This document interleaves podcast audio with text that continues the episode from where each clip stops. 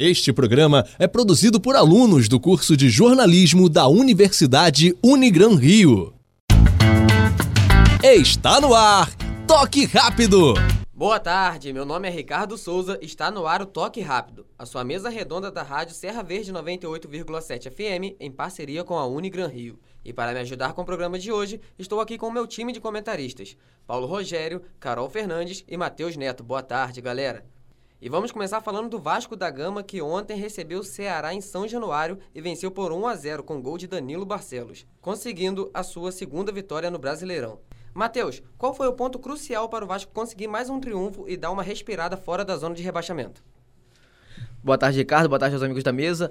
O Vasco da Gama teve a sua segunda vitória em São Januário. Eu acho que o ponto primordial para essa vitória é o apoio da sua torcida. Ontem, mais uma vez, a torcida do Vasco provou que está junto com o time. 20 mil pessoas em São Januário, realmente um público muito bom para quem briga contra o rebaixamento, para um clube que não está muito bem. E o Luxemburgo provou realmente o seu valor cada vez mais e tem provado que pode sim é, almejar lugares maiores com a equipe do Vasco da Gama.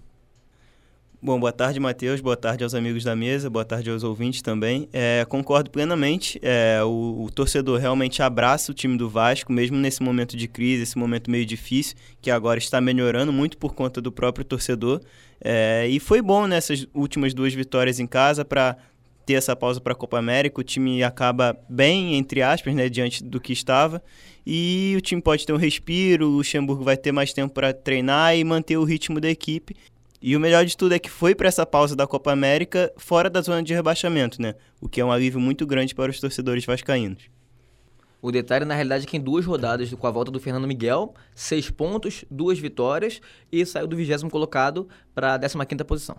Quem também jogou ontem foi o Fluminense, que empatou por 1 a 1 com a Chapecoense na Arena Condá. Paulo, você acha que o Fluminense sentiu a falta dos desfalques? Com certeza, Ricardo. Afinal, a gente não está falando de um ou dois desfalques. A gente fala de mais de 10 desfalques da equipe tricolor. Então, realmente fazem falta o Luciano, o próprio Pedro, né, que não joga faz um tempinho já, o Matheus Ferraz, que agora vai ficar fora por um longo tempo, o Johnny Gonzalez. Então, são peças importantes que, se a gente pegar no início do ano, eram titulares absolutas e ainda são, né? Só estão tendo que ser repostas por outras peças. Então, o jogo do Fluminense foi muito abaixo, foi um jogo muito ruim. É, a arbitragem também não colaborou, travou muito o jogo, errando tanto para um lado quanto para o outro.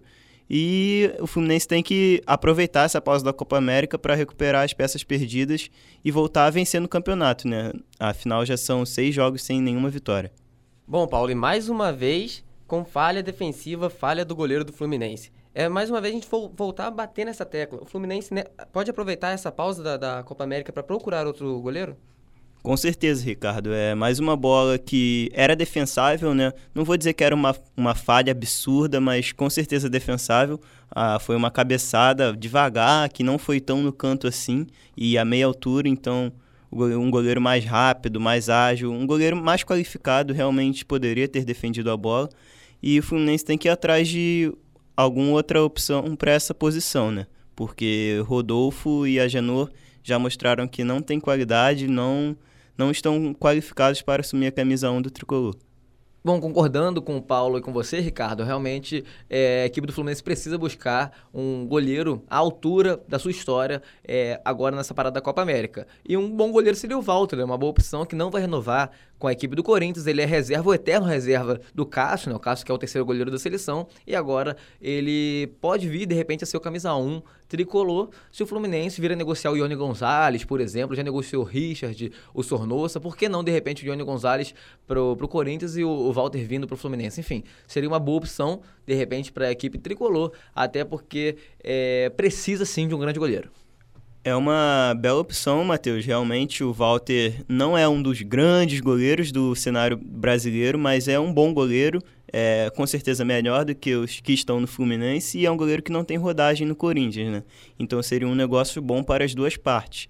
E vai lembrar também que, por mais que essa seja uma opção bem mais fora da realidade, o Celso Barros, atual vice-presidente do Fluminense, entrou em contato com o goleiro Buffon, é, goleiro italiano, campeão do mundo, que está sem contrato agora. E pode ser uma contratação aí, está bem distante da realidade tricolor, mas houve o contato entre as duas partes. E agora uma passagem rápida sobre a parada da Copa América. Matheus, você acha que essa parada vai ser boa para o Botafogo?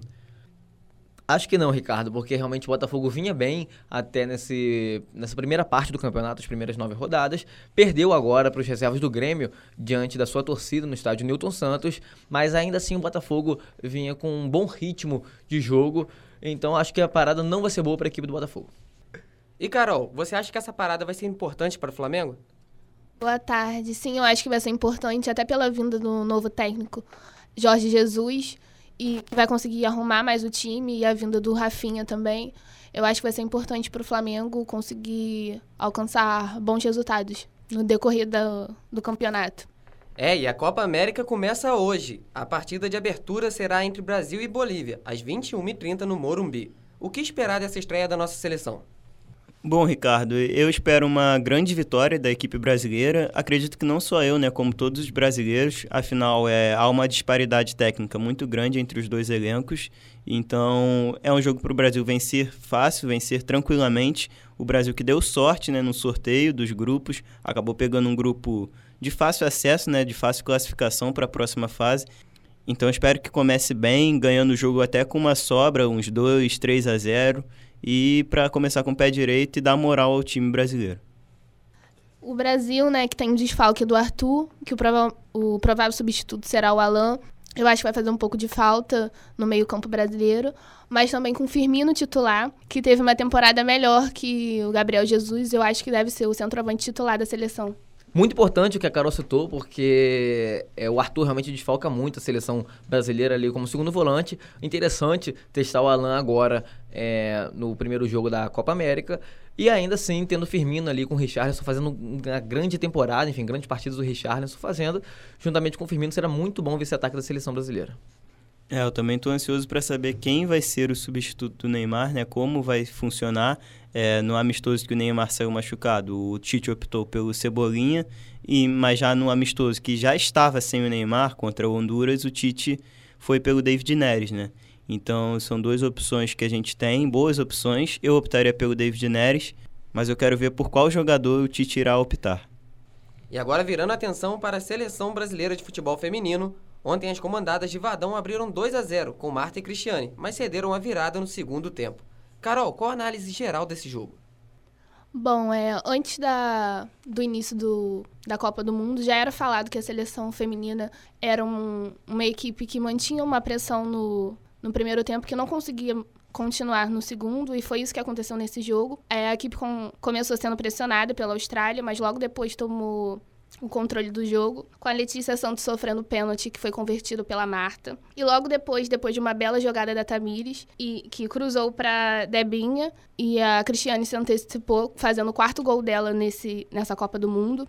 Mas o, a seleção brasileira caiu um pouco o ritmo no fim do primeiro tempo e acabou sofrendo gol nos acréscimos já, numa jogada aérea, que é um forte da seleção australiana, porque elas são muito altas. E a seleção brasileira foi pro intervalo com uma tranquilidade que elas não gostariam. E eu acho que as alterações no intervalo foram cruciais para essa derrota da seleção brasileira, tirando duas jogadoras importantes, a Marta e a Formiga. A Formiga, principalmente, ela costuma cobrir os erros da zaga brasileira, que sofreu muito nesse jogo. E a Austrália conseguiu o um empate num cruzamento da linha de fundo, que eu acho que foi um pouco de infelicidade da goleira Bárbara, que a bola acabou quicando na frente dela e indo pro gol. Já conseguiu a virada a seleção australiana, com a Mônica tentando cortar e acabando fazendo contra.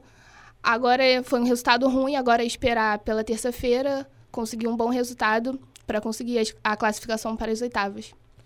Bom, concordo com o que a Carol citou. Acredito que o Brasil perdeu o ritmo no segundo tempo, até por ser uma equipe mais velha, né? É, a maioria das atletas tem a idade acima de 30 anos, como a Marta e a Cristiane.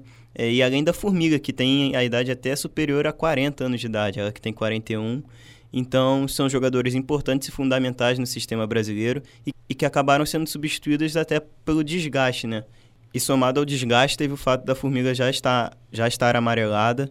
Então, o Brasil realmente uma derrota por 3 a 2 é um resultado ruim, sendo qualquer jogo, mas do jeito que foi, acredito que foi pior ainda, porque o time abriu 2 a 0, toma uma virada, tudo bem que a Austrália é um time muito qualificado, mas essa é uma derrota que além de você perder os pontos, você perde no emocional também.